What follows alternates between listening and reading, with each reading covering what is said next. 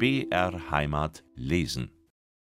Friedel wollte soeben in sein Schiffchen steigen, um nach Walchensee überzufahren, als ihm Wendels Botschaft zukam. Es lag ihm alles daran, mit dem früheren Nebenbuhler zusammenzutreffen, dessen Glück er durch einen verbrecherischen Zauber untergraben zu haben glaubte. Er wollte alles aufwenden, um die Wirkung dieses Zaubers so lange abzuschwächen, bis er denselben mit Hilfe des Zigeuners Duli vollends gefahrlos machen konnte. Und so war es ihm gelungen, von einem in Koch lebenden Veteranen, welcher den russischen Feldzug glücklich überdauert, ein sicheres Mittel der berühmten Passauer Kunst zu erhalten. Diese Passauer Kunst besteht aus hieb- und stichfest machenden Zettelchen mit allerlei Figuren, welche unfehlbare Wirkung haben, wenn man sie unter gewissen Gebeten verschluckt. Ein Scharfrichter in Passau hat sie zuerst 1610 den dort selbst für Kaiser Rudolf II. ausgerüsteten Soldaten verkauft, und es hat sich der abergläubische Gebrauch dieses Zettelverschluckens bis in das jetzige Jahrhundert herein fortgepflanzt und damit gar nichts mehr fehlen könne, verschaffte sich Friedel von einem anderen Veteranen in Walgau, der jetzt als alter, pensionierter Gerichtsbote dort lebte, auch noch eine Abschrift der goldenen Schatzkammer. Das ist ein Schutzbrief, welcher auf der rechten Seite oder um den Hals getragen werden muss und von einem Diener des Grafen Philipp von Flandern herstammt. Dieser Schutzbrief feit den gläubigen Träger ebenfalls vor Geschoss und Geschütz, süchtigen Messern und allen Gefährlichkeiten zu Wasser und zu Land und im Sturmwind, vor Zauberei, Totschlag, Stolz und Heuchelei. Er verhindert, dass der Träger jemals gefangen und gebunden werde und bezweckt, dass alle Waffen gegen ihn ihre Kraft verlieren, wie Pharao seine Kraft verloren hat. Ja, sogar alle Augen sollen sich verblenden, die falsch auf ihn sähen, und so fort. Kurz, dieser mit allerlei Gebeten vermengte Schutzbrief schien dem besorgten Friedel für Wendel das richtige Geleitschreiben und ganz geeignet zu sein, das Gleichgewicht gegen Dulis bösen Zauber zu halten und er wollte erst einige Beruhigung in sich aufkommen lassen, wenn alle diese wohltätigen Dinge sich in des Feuerwerkers Händen befänden. Dass er ihn gestern vor dem sicheren Untergange retten durfte, schrieb er schon auf Rechnung dieses Schutzbriefes, da derselbe ja für Wendel bestimmt und gleichsam schon dessen Eigentum war. Welch großes Werk ihn der günstige Zufall hatte vollbringen lassen, dessen war er sich gar nicht bewusst. Es war ihm nur ganz natürlich, dass er die Batterie nicht von der Lawine verschütten ließ, da er es verhindern konnte. Dass er dafür einen Dank, eine Ehrung empfangen sollte, kam ihm gar nicht in den Sinn. Aber doch freute es ihn, dass er Wendel einen guten Dienst hatte erweisen können. Friedels Mutter bemerkte mit Freuden, dass der schon so lange Zeit einem stillen Trübsinn nachhängende Bursche seit seiner gestrigen Heimkehr wie umgewandelt war. Und als er auf Wendels Botschaft hin Anstalten machte, sich in bessere Kleidung nach Oberjachenau zu begeben, fragte sie ihn, so hast kein Verdruss mehr auf den Wendel. Kein Faserl mehr, erwiderte Friedel. Er hat mir ja gar nix bös angetan. Wenn er's Riese nicht genommen hätt, war ich ja gar nicht auf den Gedanken kommen, dass Amrei viel besser für mich passt. Amrei, fragte die Mutter erstaunt, du hast wenig Stolz, dass du zum Singerbauer schaust. Es gibt ja noch andere Dirndl in Jachenau. So weit darfst du nicht runtergeben, dass du die wieder ins Netz nehmen lässt von einem Singerbauer Dirndl. Ah, was, Mutter? Die Amrei und ich sind schon einig und an der Schwiegertochter soll's der Freit haben. Aber wie is na das so gar gekommen? Mei, sowas kimmt halt unverhofft. Aber sie ist schon die richtige für mich. Mutter, sag nicht na, sonst kannst du's erleben, dass mit der Riesenfisch verschlingt im See grad wie ein Friedel, dem Burm von unserem Urvorfahren. Bist Stadtbur, rief die Alte erschrocken. Der Friedel, von dem du ritzt, hat sich den Tod geben aus Ehr. Du gebesten dir aus sündhafter Schwachheit. Diese Rede bezog sich auf nachstehende Sage. Vor vielen Jahren hatte ein Herzog von Bayern mit Vorliebe in der Umgebung des Herzogstandes gejagt, der durch ihn den Namen erhielt. Seine Gemahlin begleitete ihn häufig, ließ sich aber gern durch einen Fischer auf dem Walchensee spazieren fahren, während ihr Gemahl dem Weidwerk oblag. Der Schiffer, ein herrlicher Jüngling aus der Jachenau mit Namen Friedel, wusste die hohe Frau durch seine Alpenlieder und Jodler höchlich zu ergötzen, und bald entbrannte die Herzogin in leidenschaftlicher Liebe zu dem jungen Mann. Dieser fühlte nicht weniger warm für die schöne Frau, aber noch höher galt ihm die Liebe zum angestammten Herrscherhaus, und gelegentlich einer neuen Fahrt mit ihr auf dem See riss er sich aus ihren Armen und rief Schöne Frau, ich hab euch lieb, aber ich kann kein Unglück über unser Herzogtum bringen, deshalb lasst mich lieber sterben. Lebt wohl. Und er sprang aus dem Schiffe und versank in der tiefen Flut. Mit Stolz gedenken die Jachenauer dieser Sage, und ihre treue Anhänglichkeit an das Fürstenhaus hat sich bei allen Gelegenheiten rühmlichst bewährt. Friedel meinte aber, i Mutter, ich denk ja gar nicht an Tod, sondern ans Leben und geh, dir is recht, wenn ich um d'Amreif freigeh. Muss mir denn nicht recht sei, erwiderte die Mutter lächelnd.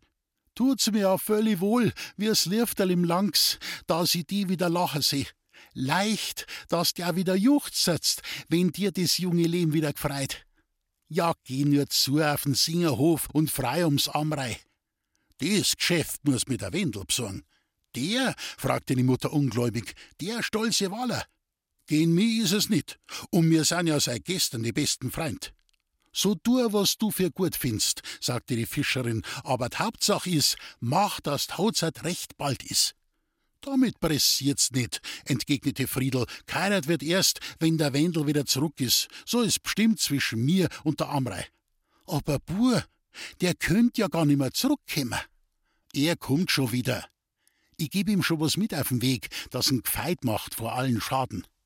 Etwa gar eine Hexerei? Nein, nein, gute Sachen, die jeder Christenmensch haben kann. Das Best, was ich ihm mitgeben kann, Friedel, das ist unser Vater unser. Alles andere ist eine Menschensach und mehrenteils nix als Lug und Trug und Aberglauben. A Vater unser gib ich mit, weiter nix. Ja, Mutter, so glaubst du an kein Zauber? Wo bist denn du solch eine Freigeistin worn? Bist dingetsch nicht ausgekommen aus der Heimat? A Freigeistin meinst? Grad ein bissel ein schärfers Aug und einen gesunden Verstand han ich gekriegt, aber ohne einen Tritt aus unserer Heimat zu machen. Ich hab mich halt Augen nicht verbinden lassen, bin da aufgewachsen am See und han einen Sinn für Pracht und Größen in unserem Herrgott seiner Welt.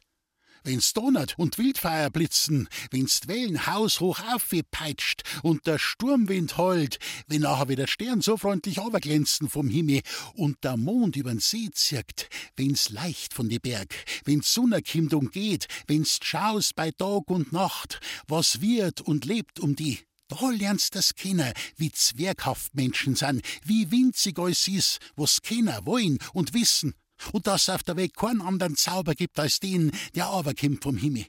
Und den kannst du erbeten, Friedel. Glaub deiner alten Mutter, sie ist ja nur ein alt Zwei, wo's die so langt, so was sie's gewiss. Also glaubst nicht dran, dass Zigeuner zaubern, dass sie's Glück abbeten und abwünschen können. Alles ist Lug und Trug. Foppen chinas Leid, die tun mir leid, sonst nix. Und was du vorhin geredet hast von die Sachen, die's dem Wendel mitgeben willst, so halt ich nix davon. Mögen's no so christlich ausschauen. Bet immer Vater unser. Wenn dies nix nutzt, so is ihm nix anders bestimmt. Aber Mutter, ich hab's gelobt, Amrein nicht eher heimzuführen, bis der Wendel glücklich wieder zurück ist, sagte Friedel etwas ängstlich. So bist dumm gewesen, dass du so ein Gelöbnis gemacht hast, erwiderte die Mutter freimütig. Aber dei Pflicht ist jetzt, dass dei Gelöbnis halst, und wenn all dei Glück drüber zu Grund geht. Ist dir aber Amrei bestimmt, so glaub fest, dass der Wendel wieder kimmt, und ein Vater unser gib ihm mit, des langt. Friedel hörte nicht ohne Beschämung die alte Mutter so weise sprechen, und es war ihm, als würde es auch in seinem Geiste etwas heller. Trotzdem er von Jugend auf am See lebte und alles das mit angesehen hatte, von dem seine Mutter erzählte, so fehlte ihm doch das richtige Verständnis dafür. Aber von nun an wollte er anders sehen und denken. Freilich war er noch nicht ganz so überzeugt, dass der Zigeuner Duli mit ihm nur einen Spaß getrieben. Immerhin aber schritt er leichteren Herzens der Oberjachenau zu. Beim Jochwirt hatten sich, wie üblich, nach der sonntägigen Nachmittagsvesper die Bauern und Häusler eingefunden, um sich nach wochenlanger Plage etwas zugute zu tun. Das Gespräch drehte sich natürlich nur um die Ereignisse des vorherigen Tages, den Durchmarsch der Truppen und den Niedergang der Lawine. An einem der hinteren Tische saßen Mirdei und Hannes beisammen. Letzterer war richtig mit dem Pfarrer und nunmehrigen Feldkaplan angekommen, um mit ihm morgen früh nach Mittenwald, dem Sammelplatz der Brigade, weiterzufahren. Hannes trug die Infanterieuniform ohne Regimentsabzeichen und das Seitengewehr an dem weißen Bandelier. Hand in Hand saßen die Liebenden beieinander, und der Bursche war bemüht, das Mädchen zu trösten und ihm glänzende Hoffnungen für die Zukunft zu machen. Der Jochwirt hatte ihnen Bier und Fleisch hingestellt, aber beiden fehlte der Appetit.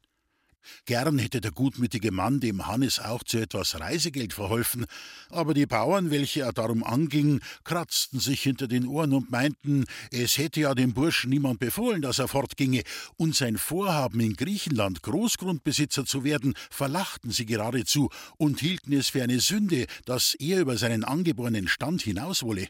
Es wäre richtiger, wenn er ein Tagelöhner bliebe. Hannes aber dachte ganz anders und tröstete in diesem Sinne auch sein armes Mädchen. Mir wird sein, als wär's finster um mich rum, sagte Mirdei, wenn ich die Furt weiß, so weit, so lang. Du wirst von Zeit zu Zeit ein Brieferl kriegen, Mirdei, das soll dir Licht bringen in der Nacht. Und denkst an mich, so glaub's fein gewiss, dass ich bei dir bin in Gedanken und dass ich red zu dir von unserer Lieb. Sind's ja tausend Meilen zwischen uns. Und hab es zum Grund und Boden gebracht, so hol ich die. Und auch für uns fängt dann ein neues Leben an. Da in der Heimat, so schön sei is, da bleiben wir arm und veracht unser Letter. Über Tierterleid bringen wir's nicht aus. Drum müssen wir aussehen fremd und müssen uns da eine neue Heimat gründen. Uns Griechenland, so hoffe ich, ist der rechte Platz dafür.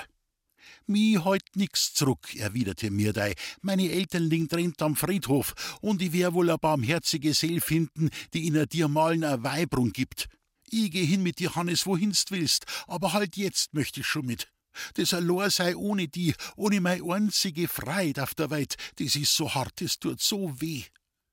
Seit du mir dein Lieb geben hast, han ich mei Armut vergessen und mein geringer Dienst.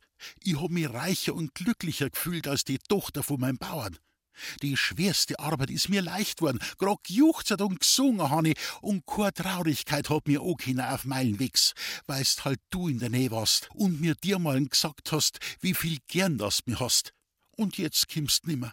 Jetzt ist vorbei mit dem Juchzen und Singen. Lass nicht vorbei sein, Mirdei, entgegnete zärtlich Hannes. Gewiss käme wieder, mit unserem Herrn Pfarrer käme wieder, kann sei schon in ein Jahr. Und schau her, im Minger drin, da han ich dir ein Ringerl gekauft.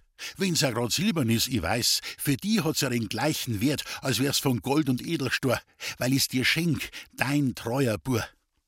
Dabei steckte er ihr den silbernen Reif an den Finger und Mirdei drückte einen Kuss darauf. Dann sagte sie, auch von mir sollst du Andenken tragen, ein geweites Amulett. Es stammt von meiner Mutterseele und ist mir heilig gewesen. Du sollst das tragen vor heut an und sollst mich nie vergessen. Sie nahm das an einem Schnürchen um ihren Hals hängende Amulett ab und gab es Hannes, der es sofort um seinen Hals befestigte. Solange leb, sagte er, soll's nimmer von mir kämmer, verlass dich drauf und hoff mir's Beste, all zwei. Jetzt öffnete sich die Tür, und Wendel trat mit dem Singerbauern und dessen Töchtern in die Stube. Lindl folgte erst später, nachdem er das Pferd versorgt. Hanne stand sofort auf, um den Vorgesetzten mit strammer Haltung zu begrüßen. Setz die, setz die, sagte Wendel. Zu Befehl, Herr Feuerwerker, sagte Hannes und setzte sich. Dem Singerbauer gefiel das ungemein, aber während Wendel sich mit dem Mädchen an einem Tische in der Nähe des Fensters niederließ, sagte er zu Hannes Zu Befehl, Herr Oberfeuerwerker muss sagen, den mein Herr Schwiegersohn ist avanciert. Schau nur hin, jetzt siehst deine sechs Stricheln. Hannes sprang erfreut auf und suchte dem Landsmann zu gratulieren, aber dieser war von den Gästen, dem Wirt und der Wirtin so umdrängt, dass nicht leicht an ihn zu kommen war. Der Singerbauer strich sich, obwohl glatt rasiert, fortwährend seinen eingebildeten Schnurrbart und sah triumphierend auf die in der Stube Anwesenden, welche alle mit einer gewissen Ehrfurcht auf den schönen und martialisch aussehenden Oberfeuerwerker blickten, während von dem armen Hannes fast niemand Notiz nahm, der ja nur ein gemeiner Soldat war. Der erste, der dieses tat, war wieder Wendel, der jetzt dem Hannes zurief: Kamerad, setz dich mit mir da an unseren Tisch halten wir gemeinsam Abschied. Wir tragen ja gemeinsam an König sein Rock und werden Glück und Unglück teilen im fremden Land. Drum lass uns einen Abschiedstrunk teilen. Und heut muss gesungen werden, geflennt wird nix mehr. Ich seh's mir, der hat's Chörige drin schon geleistet. Die letzte Stund in der Jachenau muss lustig sein. Dann hielt er namens seines Hauptmanns eine Dankrede an alle, die sich gestern um die Truppe verdient gemacht, und schloss mit einem Viehwart auf die Jachenauer. Hoch schrien die Bauern aus Leibeskräften, und der Gemeindevorsteher ließ dann den König Otto, den Hauptmann, den Wendel und die ganze griechische Armee leben.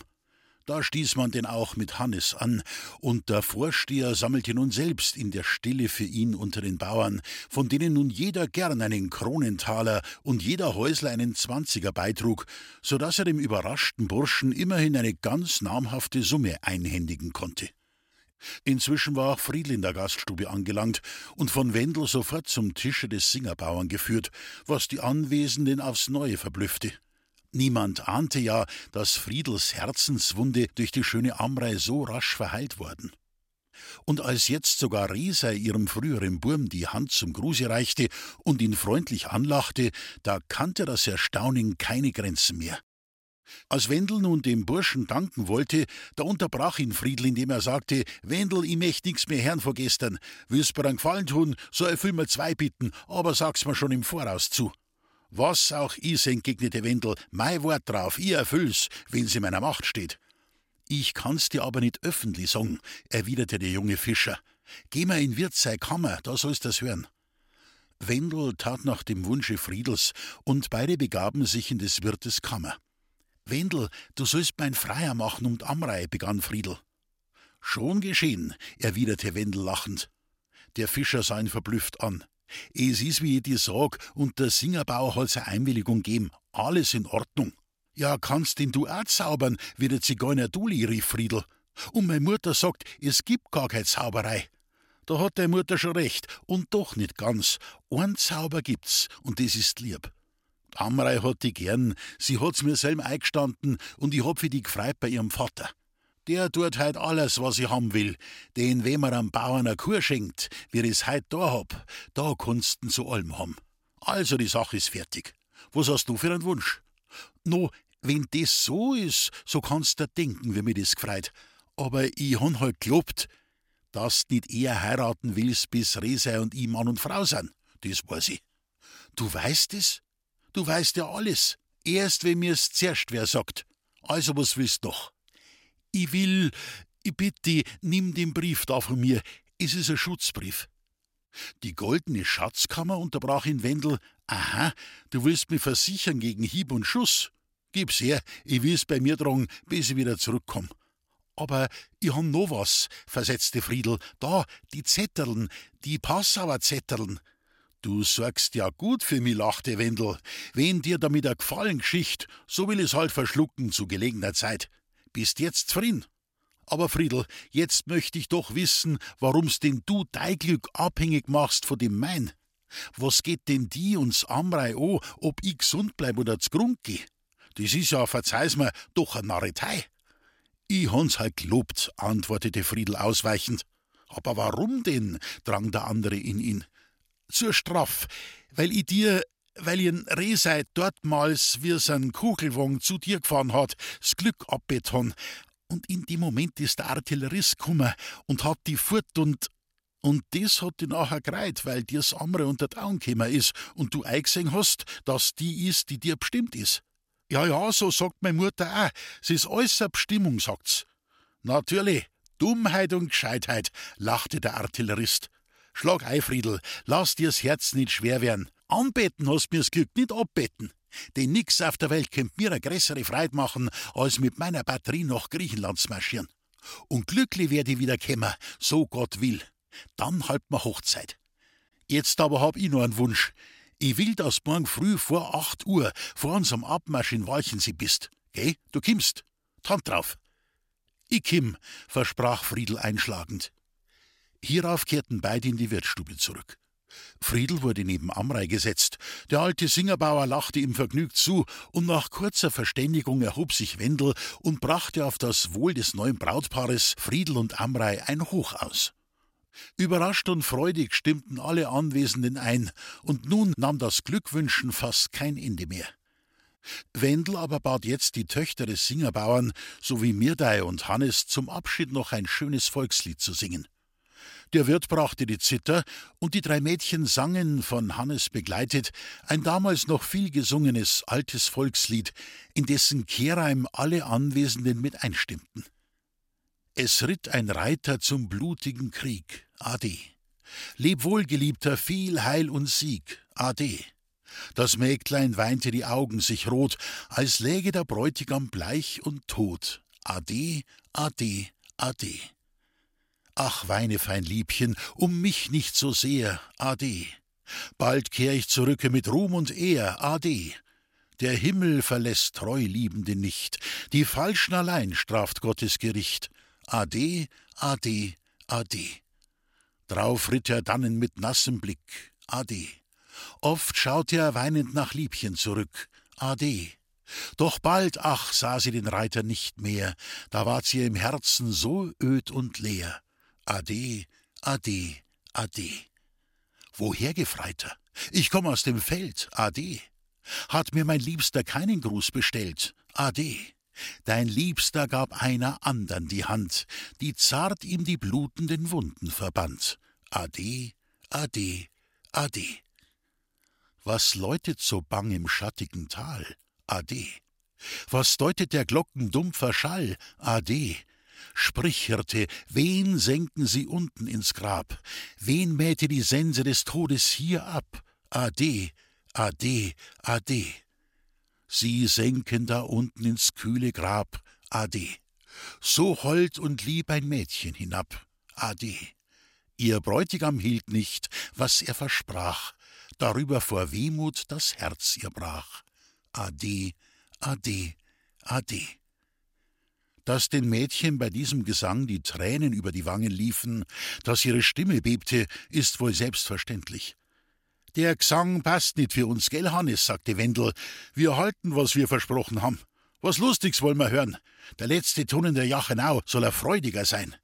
So meine ich's auch, versetzte der soeben eintretende Pfarrer. Alles erhob sich und staunte den geistlichen Herrn an, der in seinem Kriegsanzuge als Feldkaplan, in schwarzer Schirmmütze, schwarzem, zusammengeknöpftem Rock, Wadenstiefeln, den Offizierssäbel mit silbernem Portepee um die Hüften geschnallt, recht stattlich und würdig aussah. Freut mich, liebe Landsleute, dass ich euch so schön beisammentreffe und dass ich von euch Abschied nehmen kann vor meinem Abgang nach Griechenland. Ja, schaut mich da mit dem Säbel an der Seite. In den Feldzügen kann man ihn brauchen zur Notwehr, und ich verstehe mich darauf. In Griechenland geht noch nicht alles so ganz glatt. Unsere Truppen werden viel zu säubern bekommen. Da mache ich dann auch keinen müßigen Zuschauer. So weit kennt ihr mich. Mit Gottes Hilfe hoffe ich aber gesund wiederzukehren. So, und jetzt möchte euer Pfarrer doch ein Viertelstünderl vergnügt bei euch sein. Unser Herr Pfarrer soll leben, rief es wie aus seinem Munde. Viele kamen heran und küssten ihm die Hand, wobei er für jeden ein freundliches Wort hatte.